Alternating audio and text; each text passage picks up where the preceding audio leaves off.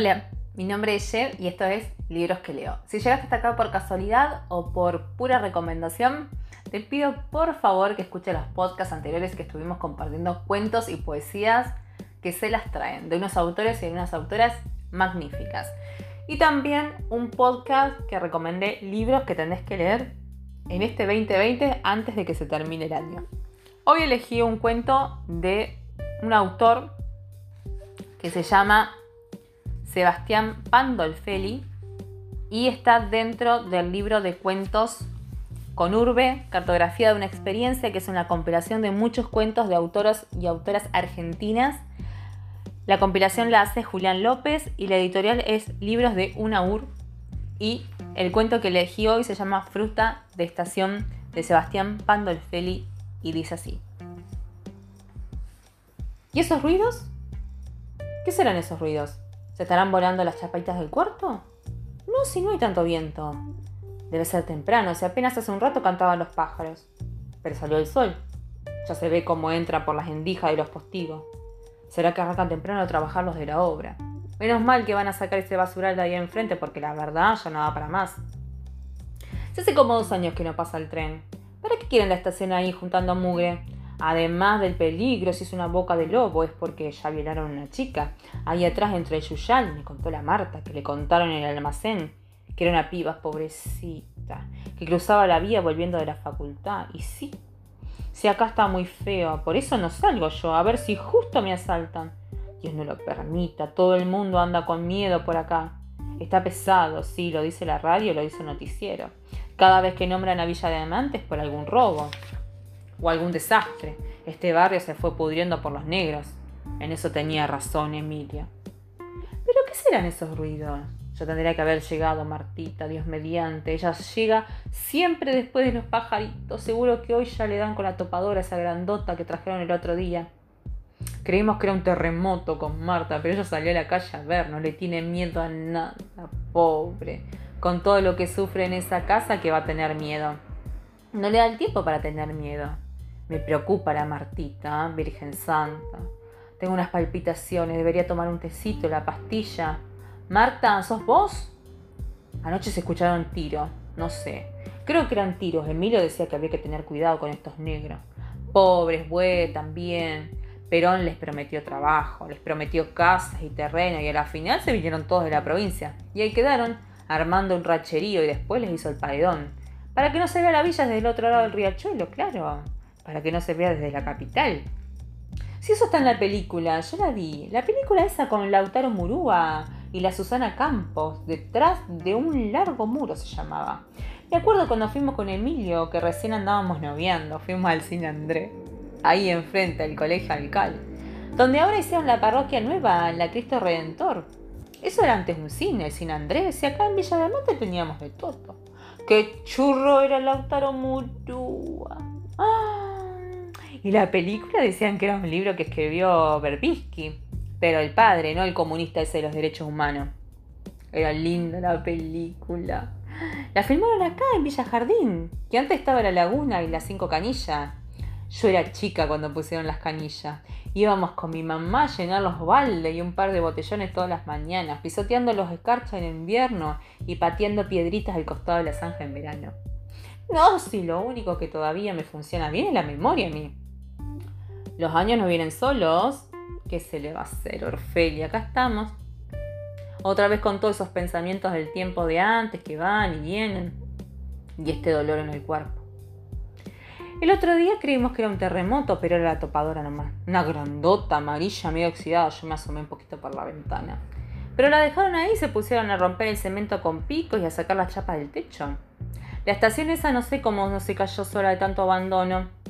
Van para dos años que no pasa ni un vagón por esas vías. A nadie le importaba que estuviera ahí. Ese calponcito como el palacio de la mugre. Y los yuyos.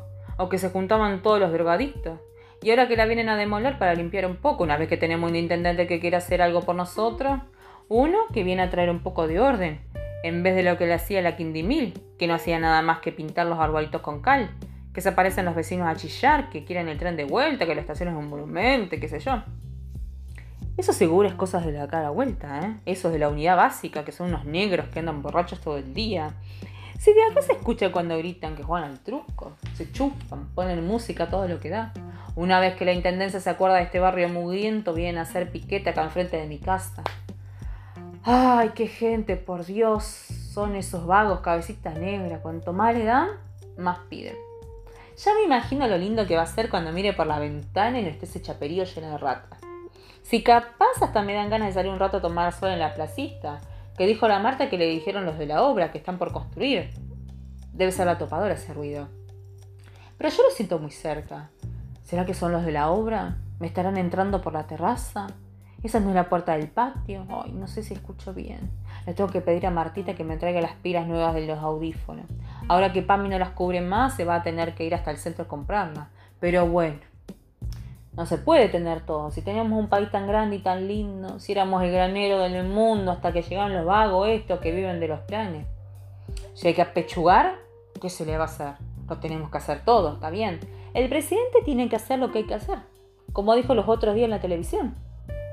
Eso es lo que hay que hacer y tenemos que aguantar por nuestro país, porque nos dejaron en ruinas, se robaron todo la tipa esa que no la puedo ni ver, cuánta soberbia esa mujer, Virgen Santa. De pensar en esa gente ya me duele la cabeza. Yo sé que Martita es de esos, ¿eh? Ella no lo dice. Pero yo sé que los votó. Pero pobre también, con esa familia. Cuando la traje del policlínico parecía un pollito mojado, toda flaquita, escuálida, con los ojos saltones como huevos duros de los nutrita. Me la tendría que haber quedado si hasta me había encariñado un poco. Yo la quería para nosotras. Ay, sí, pero Emilio era bravo. No le gustaban los chicos y tenía la mano pesada. Y en esta casa no se lo contradecía Emilio, no. Me dio el ultimátum. Que no quería saber nada con llantos ni pañales. Y la verdad, ya no daba para andar haciendo eso. La Martita fue la última. Me la traje en el 82. Ya después con Alfonsín cambió la administración y cambió todo.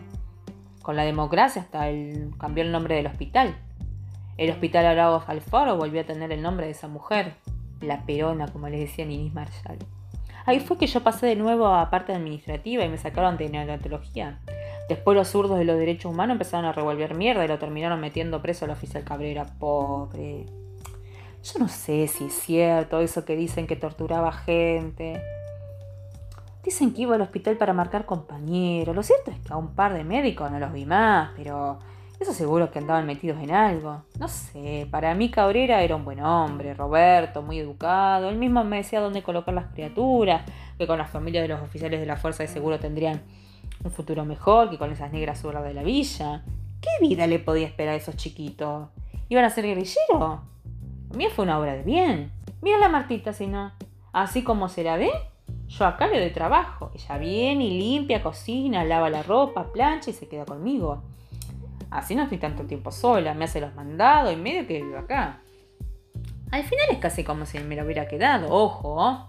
Yo le pago, le doy mi comida, le doy la ropa que ya no me sirve. Si le regalé todo lo, la ropa que quedó de Emilio, los zapatos, todo era para el tipo ese que tiene. Es agradecida, Marta, es honesta, es buena chica. Fue la última que me traje porque se arrepintieron, no sé por qué habrá pasado, pero tenía la piba ahí y Emilio no la quería y me entró un miedo terrible que llegara alguna denuncia o algo para el estilo y por eso se la terminé dando a la Nancy. La crió bien a la Nelly. Dios la tenga en la gloria y nunca le dio por abrir la boca.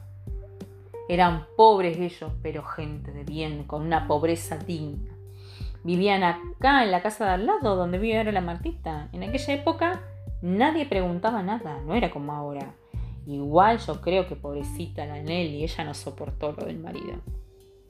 Que un día para el otro se tiró acá en la vía del tren y se lo llevó puesto. Yo no sé si fue un accidente, ¿eh? ahí andás a ver. Él le dio el apellido a la nena y todo, pero tenía mala bebida. A veces hay cosas que se pudren de a poco, como la fruta de estación, que no te das cuenta y la tenés ahí a la vista, pero cuando te querés acordar, cada casa es un mundo, ¿no? Martita quiere que la hija estudie y hace bien, pero pobre, con el marido ese que tiene, yo no entiendo por qué no lo ha hecho. El tipo yo lo escucho porque está acá al lado y medianera es finita. Está todo el día gritando, todo el día metido en la casa con la televisión o con la música fuerte, se pone a tomar cerveza con los drogadictos de la estación. Antes trabajaba, pero cuando lo despidieron de la fábrica se volvió vago. En este país es fácil. No trabaja y que no quiere, porque si quisiera podría estar haciendo alguna changa. Si acá el barrio siempre hace falta hacer un pozo, cortar el pasto, podar los árboles, lavar un auto, cualquier cosita que le deje unos pesos bien ganados. Pero es como yo digo, los negros son pura fiaca. ¿No será que están tratando de entrar a casa? Eh? ¿Ese ruido? ¿Esos golpes no son de acá a la puerta? Seguro que me vienen a desvalijar. Claro, una señora sola, una casita linda, ladrillos, dos pisos con teja. Se deben querer que tengo un montón de plata, villeros envidiosos. Viven en cuatro chapas, pero la antena de DirecTV la tienen bien enganchada, ¿eh? Ignorantes son. Como decía Sarmiento, igual la plata la tengo en el banco, así que por más que revuelvan, no van a encontrar nada. Yo siempre ahorré, y Emilio decía que compráramos dólares. Lo que sacaba de las criaturitas lo guardé muchos años, y eso y lo de la venta del auto, todo en plazo fijo. Pero en un banco del Estado, a mí no me van a agarrar otra vez con un gorro alito. No, señor, si con la jubilación mía y la pensión del finado me sobra. Por suerte la tengo a mi sobrina que me va a cobrar esos pesitos del banco porque yo no me muevo mucho. No me gusta salir, porque estos de al lado están esperando que me pase algo para venir a meterse. ¿Quieren tomar la casa? ¿Eso quieren? ¿Qué será? ¿Dónde estará Martita, che? Creo que me estoy acalambrando. Ay, ¿por qué quedó tan lejos el andador? Yo me tendría que haber mudado a la capital cuando Emilio trabajaba en el centro con el señor Lanari. En la administración de la ferretería nos teníamos que. Un departamentito chico en alguna avenida cerca de lo de Irene. Yo ya no sé qué hago acá en este barrio con olor a mierda que viene del riachuelo cada vez que sopla el viento. Ahí en ese río siempre se está fermentando algo. Y ese es el aroma del barrio, lo sobrevuela, lo atraviesa y se pega las paredes de la casa como una chapa de zinc. ¿Cómo odio estas calles llenas de pozos mal arreglados que parecen Guernica bombardeada y que se inundan cada vez que hay tormenta porque se tapan las alcantarillas? Pero ¿cómo no se va a tapar si tiran la mugre ahí en la esquina? Ahora dijeron que no se inunda más, pero vamos a ver con la próxima lluvia. Y ahí en ese contenedor, eso, nada, que se forma una cancagua de balsitas de coto. Y cuando no pasa el camión de Cobelia, se desborda o vienen los perros y rompe las bolsas. Y entonces el viento hace bailar pañales, pedazos de diarios, H de leche y toda la porquería pegando volteretas como en un tango arrastrado. ¿Y las cucarachas? Dios mío, las cucarachas. Veo medio borroso otra vez las cataratas. Marta, Martita. Y esos pensamientos del tiempo de antes que vienen y se van. No era tan feo el barrio en aquella época. La verdad que no. Estaban los bailes del Club 12 de Octubre, las peñas del Gauchoquero y la Sala Salud, la procesión de San Miguel y la Kermés, todas esas lindas farras que se armaban con la muchachada. Pero cuando se empezaron a fundir las curtiembres y se agrandó la villa, estos me quieren entrar a robar, negros de mierda. ¿Dónde están los anteojos? ¡Socorro! ¡Salgan de ahí! Es así, Orfelia querida. Se te fue lo Emilio y te quedaste atrapada en esta casa aceptable. Lo único que haces es tejer, unir metros y metros de lana con puntos y nuditos como si con eso ganaras algo. El pasado es un monstruo que está ahí quieto, durmiendo, pero si te acercas demasiado, si llegas a sentirle la respiración, ahí nomás te tira el zarpazo y tiene las garras afiladas, ¿eh? La otra vez cuando vino el intendente que estuvo haciendo timbreos por el barrio no pude decirle nada porque apenas abrí la puerta me saludó. Me dio un beso, sacó una foto y se fue a otra casa. Visita al médico eso. Me quedé con las ganas de decirle algunas cosas. Lo único que me gustaría, si tiran todo abajo, es que dejen las plantas de la pasionaria. O del murucuyá, como le dice la Marta, que están todas enredadas en la estación. Hay una pared ahí atrás y un alambrado donde la pasionera se trepa, se enrosca y llena todo con las frutas anaranjadas y las flores amarillas violetas que parecen sacadas de alguna película de marciano. El murucuyá le da un aire de selva tropical a toda esa parte y de la mañanita. Después del rocío llena todo de perfume lindo que me entra por la ventana y a veces tapa el olor del riachuelo. Y además la pasionaria es buena para los nervios. Yo le pido siempre a Martita que me traiga las flores y me hiervo un tecito que me hace dormir mejor que la plaza. Ay, ¿dónde estará esta chica? Yo me quiero levantar de acá. Está frío el piso. Estas cerámicas son heladas. Espero no resfriarme. O peor, que no me agarre de nuevo la neumonía. Ay, creo que esta vez no fue tan grave la patinada porque no me duele tanto. Solo tengo las piernas acalambradas. La rodilla la tengo hinchada. Uf. Eso mojado parece que es pía. A ver. No veo casi nada. Pero allá está el andador, los anteojos, los anteojos están ahí. Uh, se le salió una patilla. Me parece. Mirá si ahora entran a robar. Me está dando sueño. Debe ser el golpe y este dolor de cabeza. Pararon la toparoda. ¿Esos son chapas o martillazo? ¡Ay, la rodilla! ¿Y esos gritos? Ahí está, en la puerta, seguro. Ese tintineo, esas son las llaves. Ese ruido son las llaves. Marta. Marta. ¿Martita?